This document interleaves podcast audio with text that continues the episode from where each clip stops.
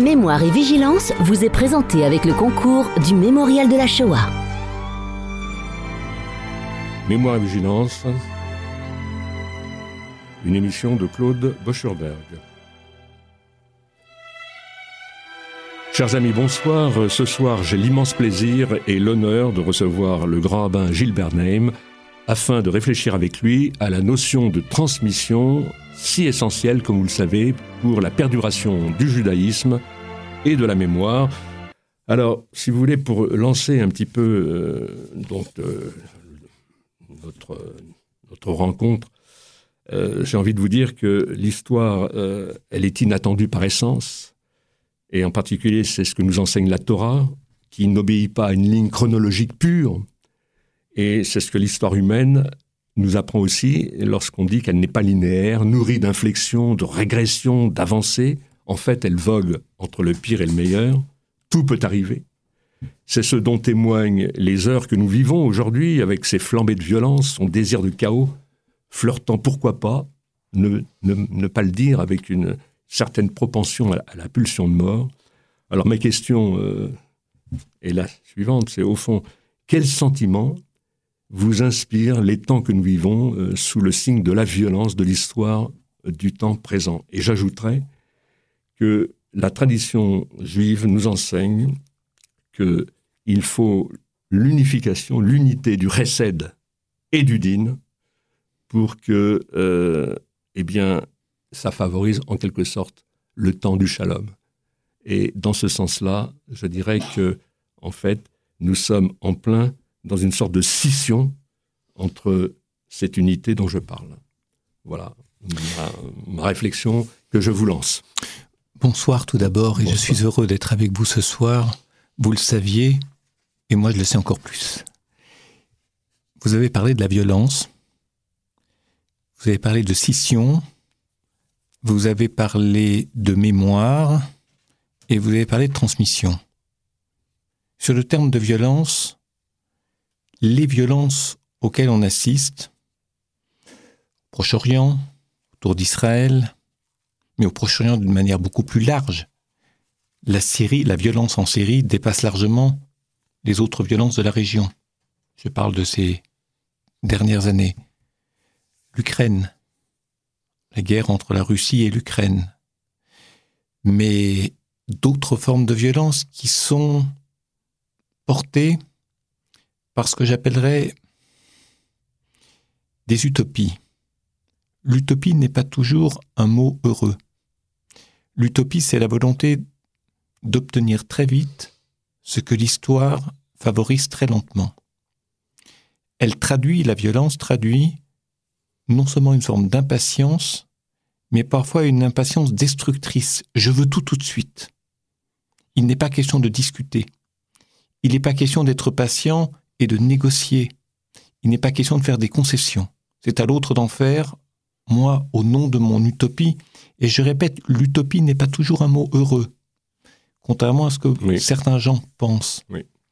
Alors les gens deviennent violents, les gens deviennent discriminants, c'est-à-dire qu'ils cherchent à mettre de côté ceux qui les empêchent de réaliser leur utopie. Vous savez, l'Union soviétique, à partir de 1917, la révolution de 17, parlait de l'avenir radieux du communisme.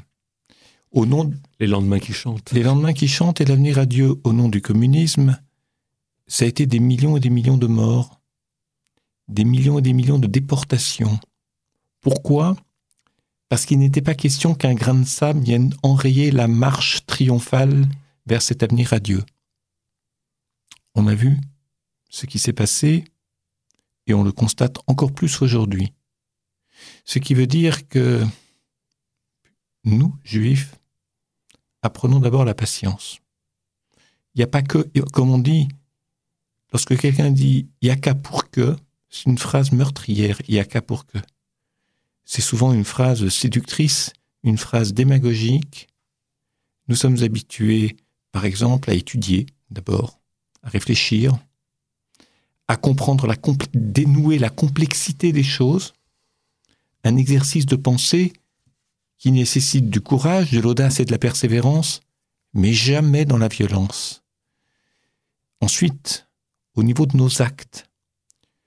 Le rite juif, le rituel juif, les rituels, c'est une manière d'ancrer dans notre corps, je reprends votre expression que vous employez souvent, dans l'être corps, c'est-à-dire un corps qui pense, un corps en lien avec le monde, et pas un corps détaché de la pensée ou de l'esprit.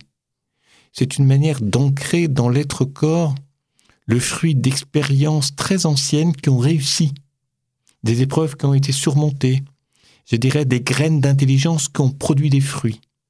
Tout cela permet, je dirais, une certaine continuité dans l'histoire, mais pas linéaire. Il faut être capable de revenir en arrière. Il faut être capable d'avoir de temps en temps une pensée circulaire, une pensée non pas régressive, une pensée qui accepte de revenir en arrière, de perdre du temps pour revenir en arrière, pour, voir ou pour comprendre qu'est-ce qui n'a pas marché dans le passé. Et ne pas faire comme si. C'est ça. Oui, euh, effectivement, le, temps long, hein, le temps long, et, Dieu sait si, euh, je dirais qu'à travers la tradition, on apprend la gestation dans le temps long. Mm. Et la gestation dans le temps long, euh, dans le temps long, pardon, euh, à, commencer par les 40 ans de pérégrination dans, le désert, bien sûr. Mais euh, si vous voulez, il y a, un texte, il y a un texte euh, que je trouve très très intéressant que vous avez, qui a été repris à partir du colloque des, intellectuels juifs dans Mémoire et, Histoire, Données et débats. Et, si vous voulez, je, voudrais reprendre un petit peu les, des fragments de, ce que vous dites euh, concernant précisément la notion de zérer, c'est-à-dire qu'on est en plein dans ce thème de la transmission de, de, la mémoire. Alors, il faudrait que je retrouve la page, mais euh, vous dites ceci, et ça constitue, je dirais, ce qui est important, l'emploi du terme zahar, puisque c'est la racine. L'activité de zérer coïnciderait donc avec un moment fécond de l'histoire, le Zecher renfermerait un principe fécond, voire un principe fécondant qui rendrait possible à nouveau les toldot, les engendrements, dans l'acceptation la plus pleine du terme, mémoire et engendrement, Zerer et toldot, voilà les termes fondamentaux posés. Et effectivement, je crois que, et vous en serez d'accord, s'il s'agissait de recevoir dans la transmission un produit fini, sans possibilité d'être créatif et de se lancer précisément dans une, une, démarche fécondante, ça ne peut pas passer. Les trois termes mémoire, histoire, nonobstant le fait que c'est ici le sujet de ce texte, mais que vous avez mentionné, et transmission, transmission surtout. Revenons au thème de la Shoah. C'est ça. La transmission, on ne sait pas quoi dire. C'est pas la transmission de la Shoah, c'est plus que maladroit, c'est faux mais la transmission, allons, au plus simple, de la mémoire de la Shoah. C'est difficile de parler juste lorsqu'on parle de ça, parce qu'il y a beaucoup de choses qui relèvent de l'indicible, et mettre des mots trop carrés pour favoriser une transmission fluide dénature l'objet même de la mémoire. Il est très important. C'est important ce que euh, j'entends ce que vous dites, et ça me paraît très très important parce que souvent, alors là encore une fois, il y a une sémantique qui est trop rapide, trop brutale. Parce que quand on dit mémoire de la Shoah, mais à la limite, il y a quelque chose qui correspond presque à un non-sens. Comment transmettre la mémoire de la Shoah? Ce serait peut-être aussi une mémoire qui, en fait, a l'espoir de mettre au travail sur le thème de la mémoire. Mettre au travail, c'est préparer le futur. Voilà. Il est évident que vous parlez des expressions qui sont inadéquates. Oui. Euh, on, entend souvent comme une forme de slogan devoir de mémoire. C'est compliqué. Travail de mémoire, je préfère parce que c'est un vrai travail. C'est comme en physique, les lois de la physique. Ça nécessite, je dirais d'abord, une, une fécondité de ressources et d'énergie dont on sait quoi faire. On ne sait pas nécessairement le but, mais on sait qu'il faut se mettre au travail. On ne sait pas sur quoi ça va s'achever, mais se mettre au travail. La transmission de la mémoire de la Shoah exige un travail de l'être et un travail de la pensée. Ce n'est pas simplement se souvenir. Je ne dis pas qu'il ne faut pas souvenir. Ne soyons pas maladroits et en plus euh, faux. Mais ce n'est il y a des cérémonies qui sont importantes parce que l'unité de la communauté est importante. Il y a des gens qui, qui n'arrivent à revivre, disons, à se souvenir des choses que tous ensemble, que comme quand on se tient par le bras, si vous voulez, comme une mêlée de rubis, si vous me permettez cette image osée. C'est ça. Maintenant, c'est important. Je n'ai aucune raison d'en douter et aucun bémol à mettre, sauf que ce n'est pas suffisant. Comme dit, on, dit, on disait en maths au lycée, c'est nécessaire, mais ce n'est pas suffisant. Je ne sais pas ce qui est suffisant, mais par contre, le travail de mémoire, plus que le devoir de mémoire, parce que vous voulez imposer la mémoire à quelqu'un, ça n'a pas de sens. Le travail de mémoire, c'est, c'est, je dirais, d'abord, non pas comprendre la Shoah. Il faut pas se tromper de mots, ça n'a pas de sens, comprendre la Shoah. Par contre, essayer de comprendre, de découvrir quelles ont été les causes multiples de cet événement unique dans l'histoire. De comprendre aussi les mécanismes internes de ce qui a rendu possible, vous, vous citiez tout à l'heure Auschwitz, Birkenau, qui a rendu possible une telle chose. Et puis, réfléchir aux conséquences parce que les conséquences, elles sont illimitées, à mon sens. Ça mhm. s'arrête pas sur et encore actuelles. Oui, et, et encore, ça s'arrête pas aux générations d'anciens déportés, et ça s'arrête pas à leurs enfants non plus. Les, je dirais, les, effets négatifs de la Shoah, non seulement continuent à apparaître, mais sous des formes nouvelles. Et il y a comme une sorte des il y a comme une sorte de, je dirais, de jeu de masque. Mhm. On la retrouve sous une autre forme, sous un autre visage, mhm. dans d'autres régions du monde. Et surtout, surtout, l'interdiction d'amalgamer les choses entre elles. Lorsqu'on dit en hébreu, dans, vers la fin du Deutéronome, dans la paracha au chapitre 32, Zechor Yomotolam, souviens-toi des jours de l'éternité. Alors ça, c'est le travail du souvenir, de la pas du souvenir, le travail de la mémoire. Zechor, c'est la mémoire. Binu Shenot Binu, la bina, c'est l'intelligence distinctive qui différencie une chose d'une autre. Quand j'entends, je me rappelle, ça m'avait fait sursauter il y a pas mal d'années maintenant, évidemment, mais des gens qui traitaient Khomeini. Euh, Khomeini euh, de Nouvel Hitler, ou qui traitent euh, le Hamas euh, de nazisme, etc. J'aime pas du tout. Je n'ai aucune sympathie ni pour Khomeini, ni pour le Hamas, ni pour qui que ce soit. C'est pas ça la question. Ce n'est pas ça la question. Mais ceci n'égale pas cela. Hmm. Il peut y avoir des points communs, sont faciles, puisque c'est la haine des Juifs. Mais la haine, elle, elle ne suffit pas. Oui. Et puis elle a tellement de visages. Elle ne suffit pas comme objet d'analyse. On marque une petite pause dans l'émission Mémoire Vigilance en compagnie du grand rabbin Gilles Bernheim. Retour dans l'émission Mémoire Vigilance en compagnie du grand rabbin Gilles Bernheim. Alors, ce que vous dites est, important euh, par rapport, je dirais, allez, à la sémantique, à la précision des choses. Et puis, euh, la transmission, la transmission, eh bien, elle impose, je dirais, une sorte de modalité qui fait que si, par exemple, je, je, je, pense à... Pardon, j'ajoute juste un mot à ce que vous êtes en train de dire. Elle ajoute, il y a des tâches à remplir oui. pour les jeunes générations oui. sur ce travail de mémoire. Tout à fait. Pas seulement se souvenir, mais un travail, des tâches. un travail, travail aux gens. Ah, mais on est tout à fait On les fait participer. Ah oui, oui, absolument. C'est bon, c'est comme ça que ça peut, ça peut marcher.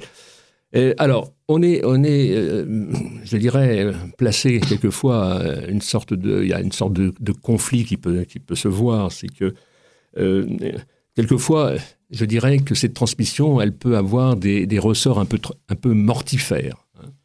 Or, si on est dans ce, dans ce cas, je dirais que c'est contraire à l'esprit du judaïsme. Et en fait, je crois qu'on peut revenir à, l'injonction de, de Joshua ben Anania, que vous connaissez, mhm. après la destruction du temple. Et je voulais vous interroger sur ce, sur ce qu'il dit. Il dit au fond, ne pas du tout porter le deuil, nous ne le pouvons, mais trop le porter, ce deuil, nous ne le pouvons pas non plus. Et en fait, euh, c'est vrai que euh, s'il y a une, mauvaise manière de faire, ce serait effectivement d'être dans un retour sur le passé constant qui ne nous permet plus d'avancer et surtout, et surtout, de ne pas, je dirais, célébrer la vie dans le sens que nous impose la Torah, c'est-à-dire dans le sens du Chaïm. Qu'en pensez-vous Parce que lorsqu'on est enfermé dans le deuil, c'est ça. on est, je dirais, j'allais dire maladroitement, on est inerte. Le mot n'est pas juste. On n'est plus vraiment en contact avec la vie. Je pense, mais je le dis avec beaucoup de précaution et surtout prudence, que lorsqu'on s'enferme dans le deuil, il peut aussi avoir une forme de complaisance à l'égard de soi-même. C'est-à-dire, c'est une manière de s'éloigner de la vie, de sa complexité, des tâches à accomplir. Et comme le deuil fait de nous une victime, il, il peut, il peut, je dis bien il peut, il y a des pathologies aussi derrière, il peut y avoir une dimension victimaire dans l'enfermement dans le deuil. Alors, oui, n'ayons pas peur des mots, une sorte de, jouissance narcissique aussi. Hein. Je n'osais pas le dire, mais je pense oui, aussi. Oui, absolument. Maintenant, il faut toujours être euh, très attentif devant qui on parle et de quoi on parle. Il y a des gens qui ont vécu des deuils dont on ne peut pas imaginer la gravité, le, poids, la douleur qu'ils éprouvent, etc. C'est facile de donner des leçons de morale devant un micro, c'est facile d'écrire des lignes sur un morceau de papier. Accompagner des gens qui sont dans cet état clinique est une chose extrêmement complexe. Et souvent, on, ne mesure pas. Alors justement, Monsieur le Grand c'est que là, euh, précisément, quand il y a, je dirais, ce, traumatisme, bon, ce, deuil dont on parle, au fond, on peut rattacher ça à ce qu'on pourrait appeler une crise de l'aide, c'est-à-dire quelqu'un qui est enfermé, rivé à son présent, sans possibilité d'avancer. Ne faut-il pas, précisément, de l'autre à ce moment-là, comme au fond euh, le soutien peut-être Lévinas lorsqu'il il rédige son fameux traité Le temps et l'autre, comme si l'autre, qui est donc synonyme de temps pour lui, était cette possibilité de proposer un élargissement de l'existence au sujet. C'est-à-dire que à partir du moment où l'autre intervient, ça me permet de faire une sorte de fissure à l'intérieur de moi-même pour en fait reprendre un petit peu d'existence, reprendre un peu de mobilité. Je comprends et accepte aisément cette euh, phrase d'Emmanuel Lévinas ou ces phrases d'Emmanuel Lévinas. J'essayais en vous écoutant de retraduire cela au travers d'un exemple. Oui. Parce que là, on est dans. Bien sûr. En cours de philo. Oui. Et on ne perd pas des auditeurs à cause du vocabulaire. vous avez raison. non, simplement ceci. J'ai en mémoire une phrase d'un maître du chassidisme, troisième génération du chassidisme. La première, c'est le Baal Tov. Rabbi Elimiller de Lizensk. Rabbi Elimiller de Lizensk, c'est le frère de ce Rabbi Zoussia, dont on connaît tous la phrase qu'il a prononcée lorsque j'arriverai là-haut, au jugement dernier. On me demandera pas si j'étais Moïse, on me demandera est-ce que tu étais vraiment Zoussia, porteur du projet dont tu étais capable, que tu étais capable d'assumer. Son frère, c'est Elimiller de Lizensk. C'est un grand théoricien du chassidisme et une grande pédagogie. Et on raconte, on raconte, il raconte, il les raconté à son sujet, qu'il s'occupait beaucoup des prisonniers qui sortaient de prison. Parce que entre être libéré et être libre, il y a des moments compliqués. Et on ne réaccède pas à la vraie liberté simplement parce qu'on a ouvert la porte et qu'on vous a permis de sortir. Alors un prisonnier est venu chez lui, un ancien prisonnier est venu chez lui en disant je suis pauvre, j'ai rien à manger, j'ai pas de travail, on veut pas m'en donner à cause de ma réputation, est-ce que tu peux m'aider financièrement? Le maître a répondu, je peux pas t'aider financièrement parce que je n'en ai pas les moyens. Comme on dit, je ne peux, pas inventer l'argent. Par contre, je peux te proposer autre chose. Viens travailler bénévolement avec moi pour faire un certain nombre de choses. Je comprends très bien cette réaction et à ma petite mesure, j'ai essayé de la mettre en pratique dans ma vie. À savoir que la première chose à faire quand on a quelqu'un qui est dans une très grande souffrance, que cet homme souffrait manifestement de son indignité, de son passé qui le poursuivait, etc. La première chose à faire, et je dirais une chose qui est longue, c'est de l'aider à retrouver sa dignité. Parce que tant qu'il se sent victime, ou tant qu'il se sent misérable, tant qu'il se sent un exclu, il produira rien parce qu'il est accablé par ça. Alors il lui dit, le maître lui dit, viens travailler parce que je peux pas te donner d'argent, mais en fait, il a pensé déjà que en travaillant, il y aurait. Oui, mais c'est important ce que vous dites parce que au fond, d'une certaine manière, vous le savez, Lévinas ne dit rien d'autre aussi. Pourquoi? Parce que lui plaidait pour le retour au texte, Oui. devant la dérélection, C'est la, devant la, même, souffrance. c'est la même mécanique de C'est la pensée. même mécanique. de Voilà, pensée- le même mécanisme de pensée qui est en jeu. Simplement, le, la mise en forme et le langage n'est, pas le même. Oui. Et c'est vrai, la première, quand on a des gens qui sont enfermés dans leur douleur, arriver à leur redonner une dignité. Alors, dans l'exemple en question, c'est donner du travail. C'est pas toujours donner du travail, c'est parfois, je dirais, faire que l'autre se sente moins seul en lui, prom- en lui proposant quelque chose qui ne l'enrichira pas financièrement peut-être, ou psychologiquement directement, mais qui va lui permettre de refaire des gestes qu'il n'avait jamais fait, C'est ça. De, ou qu'il ne faisait plus Oui. depuis longtemps Oui. à cause de la douleur. Oui. de, de le remettre, de le remettre en mouvement. Et c'est important par rapport à ce que vous dire disiez. de remettre son être corps dans le circuit. Voilà, c'est ce que j'allais vous dire. Euh, Je reprends un peu vos propres paroles de tout à l'heure, c'est-à-dire on euh, non pas devoir de mémoire, mais histoire. Enfin, je veux dire, bon, euh, travail de mémoire, travail de mémoire, ce qui implique, ce qui implique précisément, je dirais, une dynamique de l'être corps, c'est-à-dire au fond aussi quelque chose de charnel. Et on retrouve à ce moment-là, pardonnez-moi, mais ce que je disais aussi tout à l'heure par rapport à l'unité, c'est-à-dire entre le recède et le dire, et le din, c'est-à-dire l'émotion, certes, mais pas que, puisqu'il faut aussi de l'intellectualité, il faut aussi de l'étude, du limoud, il faut et un rapport au texte, un rapport à la pensée, de manière à ce que la dynamique puisse se mettre en branle. Ce n'est pas à vous que j'expliquerai cette chose que vous maîtrisez profondément, d'abord par votre métier Oui, et par le type d'intelligence que votre métier a rendu possible également, c'est que ce que moi j'appelle le corps souffrant. c'est ça, Le corps souffrant, c'est un corps qui parle. bien sûr. C'est pas parce qu'il a été piqué par un moustique qu'il souffre. C'est pas parce qu'il a été empoisonné par un médicament, par un poison qu'il souffre. Souvent, le corps parle de dysfonctionnements qui sont complètement ailleurs et qui se révèlent au niveau du corps. Parce que, je dirais, ce sont les symptômes les plus, les plus prégnants, les plus visibles, les plus ressentis et qui, et qui, qui- c'est comme une piqûre de rappel pour celui qui, Mhm. qui, je dire, qui est à Mm. l'intérieur de ce corps. Mm. Et ce n'est pas sans lien avec la phrase, les phrases de Lévinas que vous avez mentionnées tout à l'heure. Il y a un problème d'unité à reconstituer, de l'être, du corps et de l'être, du corps et de la pensée. Et cette, cette séparation, cette déchirure entre le corps et la pensée, elle, c'est- impressionnant. J'ai vu des corps souffrants, mais tellement dynamiques chez des anciens déportés. C'est-à-dire des gens dont on sentait la souffrance sur le visage, on voyait la souffrance sur le visage.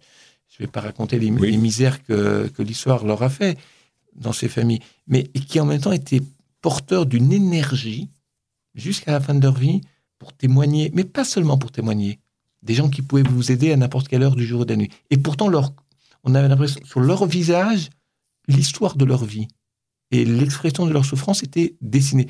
Je prends l'exemple d'Elie Wiesel. Vous, prenez un, portrait d'Elie Wiesel, toute sa littérature, tous ses livres sont sur son visage. C'est, la, si, si je disais les choses de manière un peu triviale, c'est sa meilleure publicité, son visage. Mais ça voulait dire quelque chose chez Elie Mm. Wiesel. Je Mm. ne dis pas ça sur le mode de, de la moquerie. Oui, Au oui, contraire, je oui. le prends très au sérieux. Oui.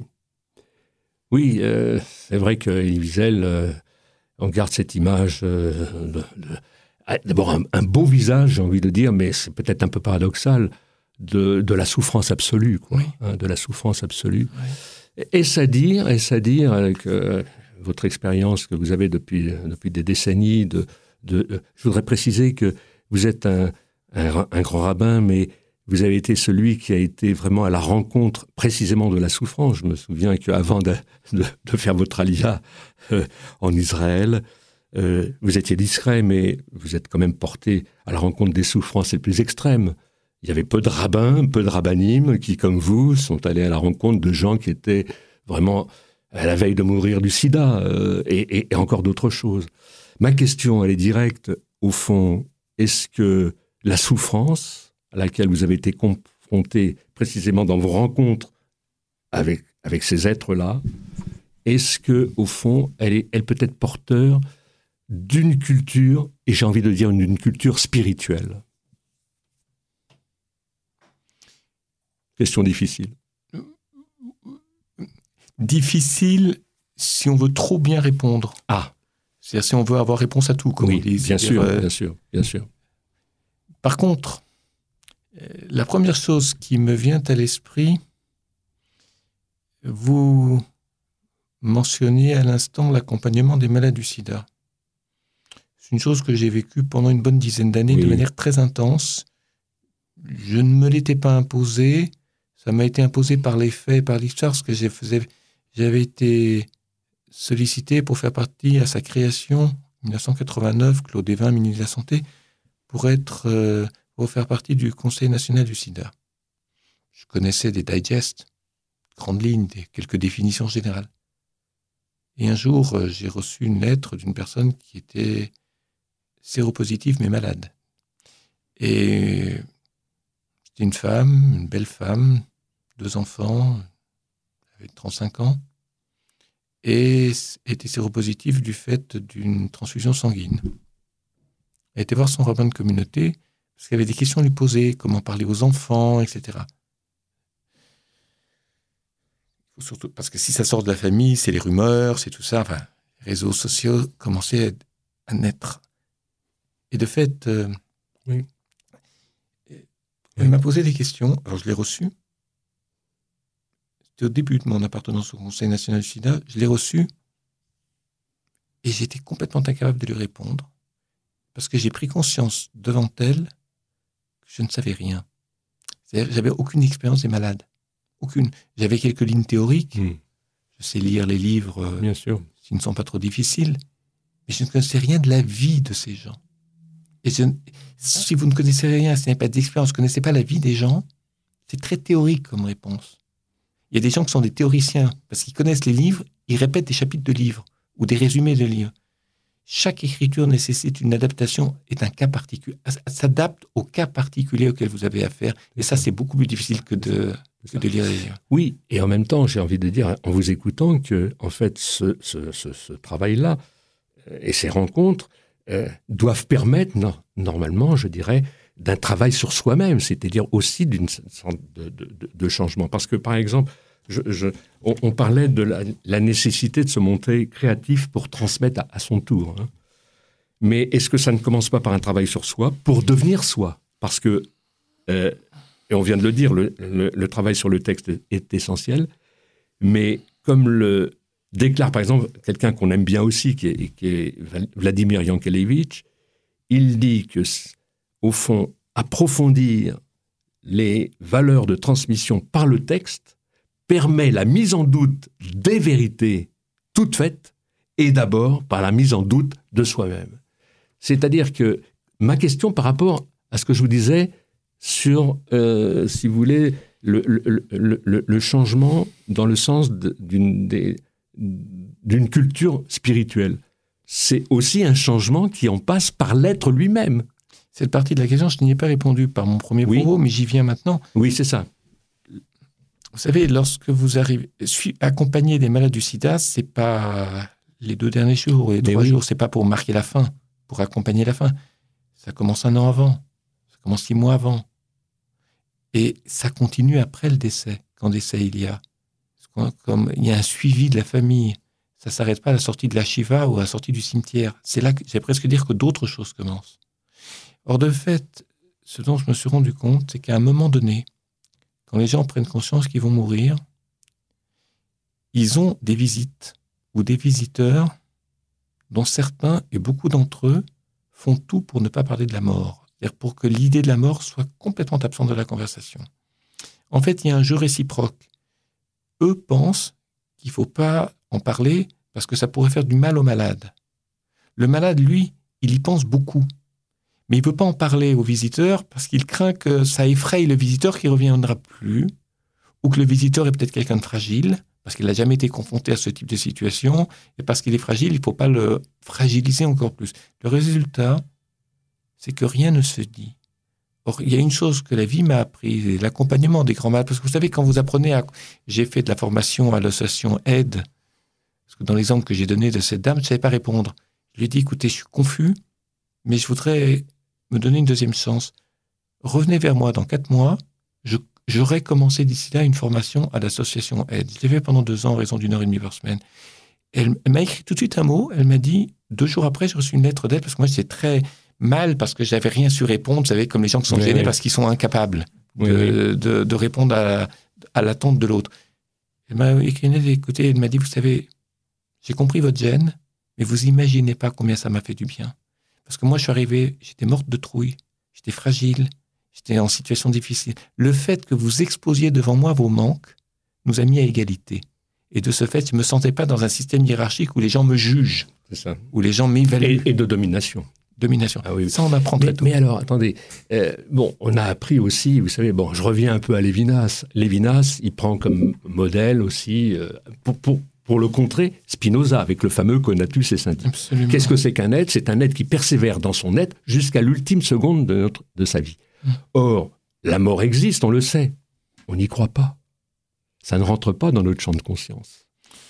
Est-ce que vous avez cette, ce sentiment-là? Mais de fait, ça n'entre pas dans notre champ de conscience parce que tant qu'on est jeune, ben voilà. on imagine qu'on est éternel. Mm. C'est-à-dire que la vie est éternelle. Je ne l'ai pas fait aujourd'hui, bon, mais je le ferai demain. et puis on vit au présent, de toute façon. À partir du moment où il y a un accident, par exemple, ah, un proche qui disparaît oui. brutalement, oui. ça change tout. Parce qu'il n'y a plus de demain. Il faut commencer à regretter de n'avoir pas fait avant. Sur ce registre-là, le fait de parler de la mort avec quelqu'un, ça peut l'aider je dirais, à appréhender, c'est-à-dire à se préparer. On ne peut pas préparer sans parler. On a besoin d'en parler avec quelqu'un. Et de, ce fait, l'autre, en réalité, attendait que vous en parliez avec lui parce qu'il a besoin d'en parler. C'est tellement mystérieux, la mort. Et puis, ça peut être très angoissant.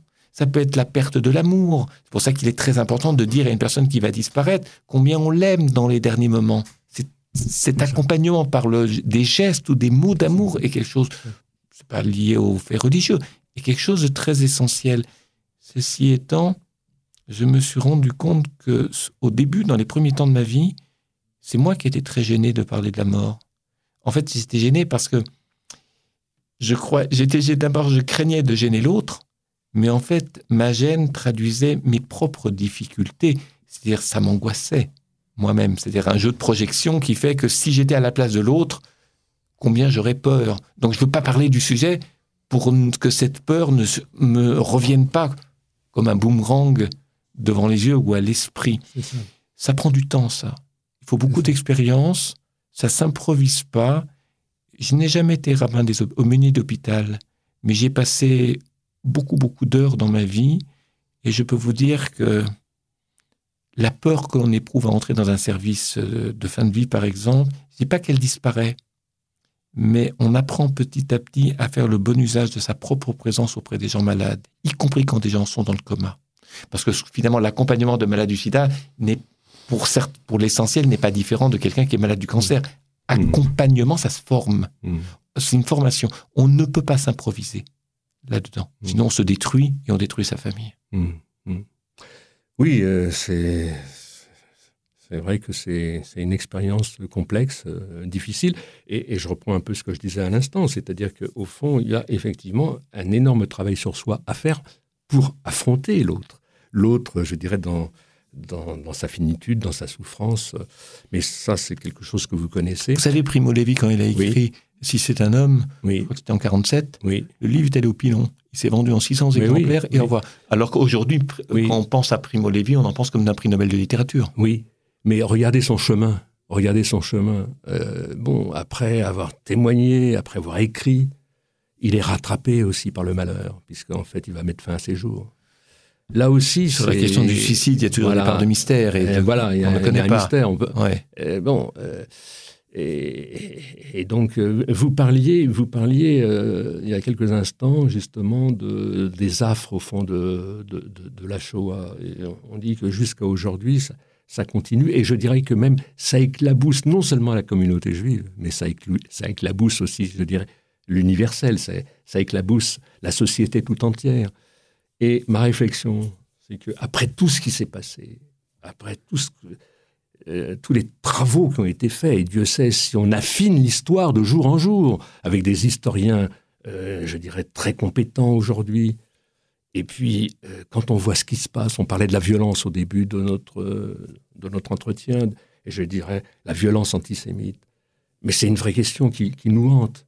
Est-ce qu'il y a une leçon perdue de, de la Shoah? Le rabbin que vous êtes, le grand rabbin que vous êtes, quel sentiment vous avez euh, je dirais, par rapport à cette dichotomie entre, d'un côté, beaucoup de savoir, et de l'autre, encore une fois, quelque chose qui continue dans le sens du Yetzerara, quoi, dans le sens du mal. Pourquoi? Difficile. Euh, euh, oui, évidemment que c'est difficile, mais je me raccroche à un fil. Oui. ma réponse n'est pas tout à fait en adéquation avec votre question, mais elle peut aider à réfléchir. Il y a eu des débats d'historiens pour savoir quelle était la responsabilité des techniciens de la chose. Ce qu'on appelle les techniciens, c'est le chef de gare, d'une gare de triage avec euh, Auschwitz euh, comme voie possible, de terminus. Euh, vous savez, dans le film de Lanzmann, dans Shoah, le, le conducteur du train qui menait à Treblinka, est interrogé, c'est son image qu'on voit sur la couverture du film, sa photo. Est-ce qu'il est responsable de quelque chose? Il dit non, mais je gagnais ma vie, j'avais des enfants à nourrir, vous n'en avez pas compte, la misère, etc. Il était parfaitement au courant. Hein, oui, oui. Euh, oui. mais il fallait bien que je vive. Font le il, fallait, il fallait bien que, bien évidemment, il fallait bien que je travaille pour vivre. Alors, les ingénieurs qui ont réalisé ces réseaux ferrés qui ont permis finalement à la, destruction de millions de gens dans un temps très court. C'est-à-dire qu'il fallait que les trains arrivent à l'heure. Et pour que les trains arrivent à l'heure, il faut des ingénieurs qui, je dirais, qui est un programme ferroviaire qui fait que les trains n'arrivent pas en retard, qui s'enlisent pas à l'entrée d'une gare parce qu'il y a trop de trains en même temps. Ça a l'air de rien. Mais en fait, ça a, été un travail sur le plan de la technique, sur le plan de l'intelligence, la gestion de l'événement, un travail de très très haut niveau, très pointu, pour que, entre guillemets, je parle maintenant, je me mets dans le cerveau d'un dignitaire nazi, pour que ce projet d'extinction et de destruction du peuple juif et d'autres hommes puisse se réaliser. Et comment des gens intelligents, qui n'étaient pas des abrutis, c'était pas des, des, tueurs en série, c'est des ingénieurs, euh, ont participé à ça? Et je me suis demandé, mais j'ai lu des choses dans, m'intéresser à l'histoire et il y a eu différents courants, euh, fonctionnalistes en histoire, etc.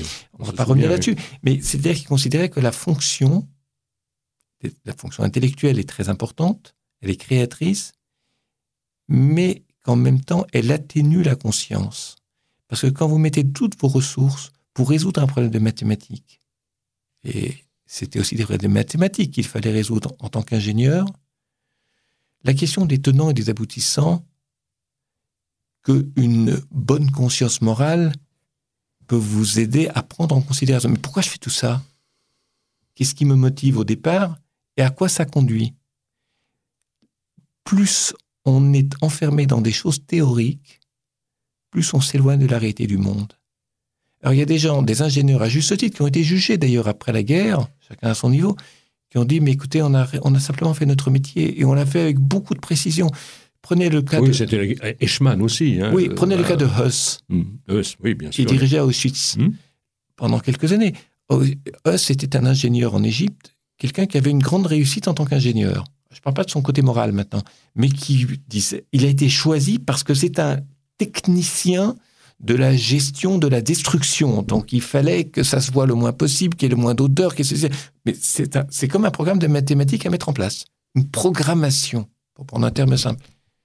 Et quand on lit euh, les notes, euh, son autobiographie, qui a été publiée, on se rend compte que c'est un homme d'une froideur, absence de sentiments, absence d'émotion. Il fait jouer ses enfants dans un jardin à 100 mètres de la, du four crématoire, de la four crématoire, qui est la chambre, la chambre à gaz qui se trouve à Auschwitz 1, la seule chambre à gaz. Les enfants hmm. poussent des fleurs à côté, hmm. ils jouent au ballon, font du cheval, etc. Oui, mais ça leur a permis de ne pas souffrir longtemps, la chambre à gaz. Ils gèrent la souffrance des hommes les humains, comme il gère la technicité de son programme d'anéantissement. Et je termine sur cette phrase. Alain Finkielkraut avait beaucoup insisté dans un article que j'avais lu dans le Nouvel Observateur à l'époque, suite à un colloque qui avait eu lieu. Il disait les techniciens là-bas ont investi une intelligence théorique pour la, la réussite de cette programmation, mais plus on est concentré sur. C'est pas tout à fait ces mots, c'est moi, je les ai pas en mémoire maintenant, mais plus on s'intéresse aux détails techniques, moins on arrive à prendre de la hauteur et moins la conscience morale s'exerce. Hmm. C'est pas faux. Oui. C'est pas faux. Oui, alors, bon, quand même, l'interrogation subsiste par rapport à, la question que je vous posais. Euh, comment se fait-il qu'on n'ait rien appris, quoi? Rien appris. comment se fait-il aujourd'hui que l'on revoit, et malheureusement l'actualité nous déchire, des, juifs qui sont attaqués en tant que juifs, quoi? après tout ce qu'on a connu C'est Évidemment, je, on ne peut pas répondre à cette question comme ça. Non, on ne peut pas répondre à cette question comme ça, mais je veux dire qu'on n'a pas envie de voir, on ne voit pas, qu'on n'a pas envie de comprendre, on ne comprend pas. Beaucoup de gens vous disent, oui, mais on n'est pas du tout antisémite, mais regardez ce qui se passe en Israël, regardez le sort des pauvres petits Palestiniens, des enfants, Gaza, etc. C'était l'argument de Mera, le tueur de Toulouse. Euh,